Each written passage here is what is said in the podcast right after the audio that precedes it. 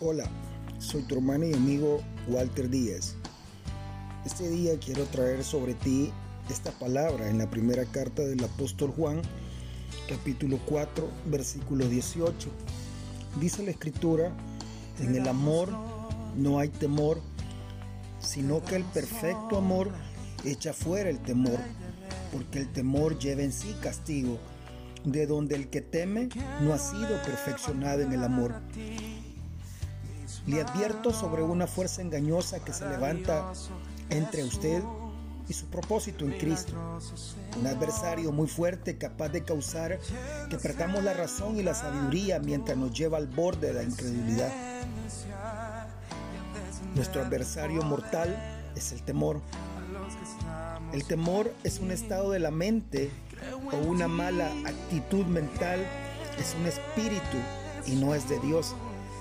En la segunda carta de Timoteo, capítulo 1, versículo 7, dice de la manera siguiente, porque no nos ha dado Dios espíritu de cobardía, sino de poder, de amor y dominio propio.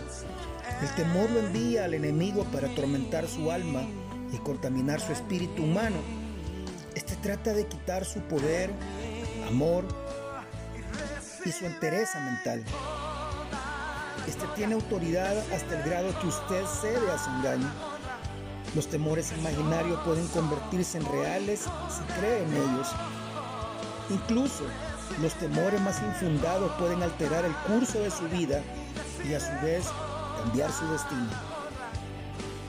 Pero usted no está indefenso en este problema. Querido hermano, querido hermana, Dios ha provisto una torre fuerte, un refugio de protección y defensa contra su enemigo. Hay un refugio donde el temor no puede habitar. No hay mayor protección para usted que vivir en las manos de Dios, en el amor de Dios, y mientras el amor de Dios reside en usted. Es aquí donde usted está escondido e inaccesible al enemigo.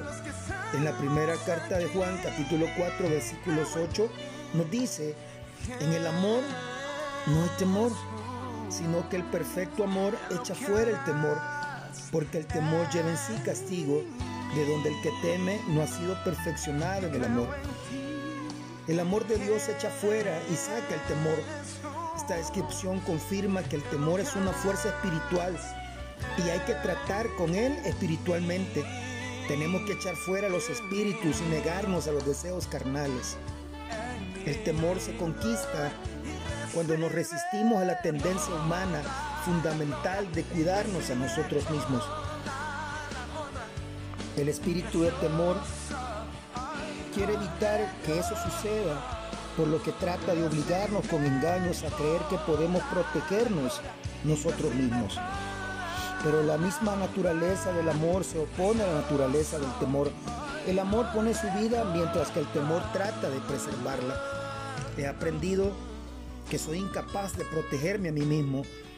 He tratado y he fracasado, pero el amor nunca fracasa. El temor y el amor ambos operan basados en la creencia de lo que no se ha visto.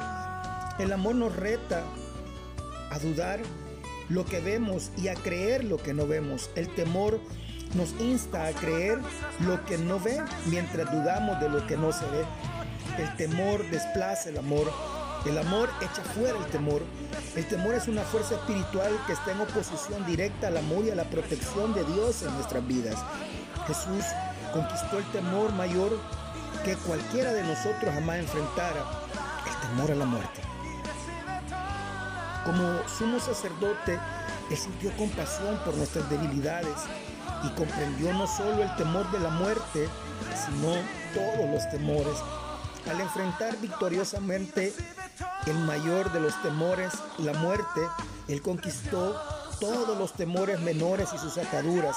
Esta victoria sobre el temor, la muerte y la tumba la ganó cuando entregó su vida como ejemplo supremo del perfecto amor.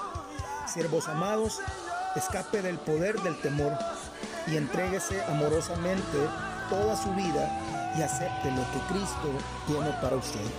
Dios te bendiga.